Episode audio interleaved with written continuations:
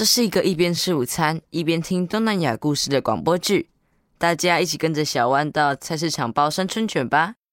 今天学到的单词是生春卷、gói cuốn、gói cuốn、gói cuốn、鱼露、nước mắm、nước mắm、nước mắm、米纸、bánh tráng、bánh tráng、bánh tráng、米线、bún、bún、bún、鱼肉、嘎，嘎、嘎、重新拿到米纸后，小弯照着摊位老板娘的教学，小心的将米纸沾水，准备开始包第一卷生春卷。接着在米纸上放生菜、小黄瓜、豆芽菜、九层塔和薄荷叶，不用全部放，也不用放太多哦，选你喜欢的食材就好。再加一点米线、拌最后放上这边刚刚烫手放凉的虾子。都先把两边的米纸往内折，再卷起来，这样就好了。哇，真的好简单呐！原来没有想象中的困难呢。跟台湾的润饼包法有点像呢，但是米纸比较黏，感觉回家要多练习几次才能包得好看。相信你们很快就能抓到诀窍啦！多包几次，动作也会变得利落。越南米纸板掌在很多地方都可以买得到，比如说东南亚的小商店，或是比较大的超市。有兴趣的话，可以买来做做看哦。一定会的。嗯，不过老板娘，我还有一件事想请教你。嗯，什么事呢？你放在春卷里的虾子吃起来很鲜甜，烫过之后也没有缩水。你是怎么挑选这些虾子的？哈哈哈，因为虾子都是生春卷的主角之一，我可是花了很多时间找到好吃的虾子呢。首先可以观察虾子的眼睛，越饱满越新鲜。虾壳要有光泽，带点透明，就代表是新鲜的。看眼睛和外壳，我从来都没注意这些地方呢。老板娘，你是怎么知道的呢？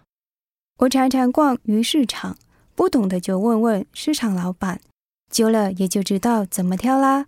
而且我们越南人最爱吃水产了，你知道吗？虾子是我们越南主要出口的水产品哦。爸爸，下次有机会的话，让我来挑挑看虾子吧。好啊，等等我们去买虾子，你就可以试看看了。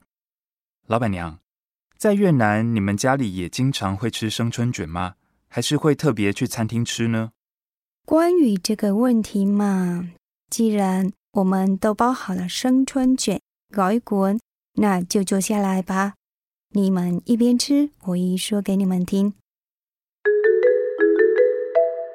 老板娘在摊位上娓娓道来许多关于生春卷的大小事。老板娘，春卷里有这么多食材，但有了食材，如果我们买不太到，或是吃不习惯，可以用别的香料代替吗？当然可以，教你们的是最传统的做法。其实。生春卷、搞一滚，还有其他不同的制作方式哦。包在里面的食材可以随着个人喜好调整吗？是啊，比方我爸爸就喜欢用鸡肉代替五花肉，也不会在生春卷里包九层塔哦。那我喜欢吃鱼，生春卷里也可以包鱼吗？当然可以喽。听你这么一说，我才想到，在越南生春卷还很流行，里面不包肉也不包虾子。而是包一大块鱼肉，嘎的特殊吃法哦。包鱼肉是哪一种鱼肉呢？台湾买得到吗？是一种叫做巴沙鱼，嘎巴沙的鱼类，是越南很常见的养殖鱼。它的肉质软嫩，没有太多的刺，在台湾也很常被用来做各式各样的料理哦。巴沙鱼，爸爸，你有买过吗？我好像从来都没听过呢。也难怪小湾不知道，我们买的巴沙鱼比较不是会在鱼摊上看到的一整条鱼，而是切成片状的。你记不记得妈妈有时候会买一些冷冻鱼片，白色的没有刺，那个就是巴沙鱼哦。我知道，我知道，那个鱼很软，很好吃。妈妈用炸的，不用蘸酱就能一口接着一口。原来那就是巴沙鱼啊！巴沙鱼，嘎巴沙是河鱼，就是在河水中栖息生长的鱼。越南最长的河川湄公河就是它们主要的栖息地。如果要换成别的鱼，也可以试试竹夹鱼、无锅鱼或鲈鱼，只要是和巴沙鱼一样的肉质白嫩的鱼都可以。那越南也跟台湾一样是切成片状卖的吗？是啊，在市场上有卖片状，也有卖一整只的，还有人喜欢自己钓。钓鱼，越南人喜欢钓鱼吗？在越南，我们最爱的休闲活动就是跟家人朋友一起去钓鱼场钓鱼了。钓鱼场，在台湾我只有听过钓虾场，哎，哈哈，跟台湾的钓虾场是有一点类似，但在越南不仅可以钓虾，也可以钓鱼哦。我们是直接在河边搭起简易的茅草亭，亭子里有桌椅，可以钓鱼，也可以坐着聊天。哦。那钓到鱼的话，就可以自己带回家吗？除了可以自己带回家煮，卖给店家之外，也能请店家帮忙煮熟后，搭配米线、生菜，让大家包着米纸一起吃。那种也叫生春卷，搞一滚。只不过跟我们今天吃的口味就不太一样喽。哇！不过如果没有钓到鱼的话，是不是就没有东西可以吃了？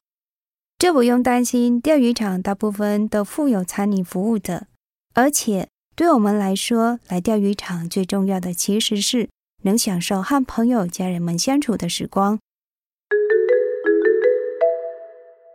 那老板娘家也会像我们刚刚那样一起包生春卷吗？会啊，我最怀念的就是跟大家一起包生春卷的时光了。大家会互相分工合作，然后像现在这样。边聊天边制作生春卷。来台湾之后，也会邀请其他越南姐妹一起包生春卷哦。我懂，我懂。这就好像爸爸妈妈邀请其他亲戚来包水饺，一起做馅料、擀皮、聊天。我也好喜欢那样的感觉。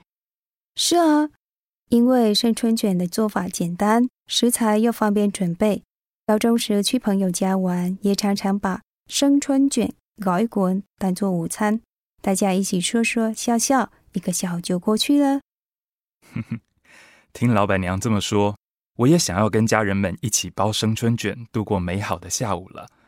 小万，等等，我们就去买米纸，再挑几样喜欢吃的蔬菜。今天就跟着妈妈、爷爷和奶奶一起包生春卷吧。太棒了，有机会再来跟我分享哦。好哎。我要回去教妈妈他们怎么做。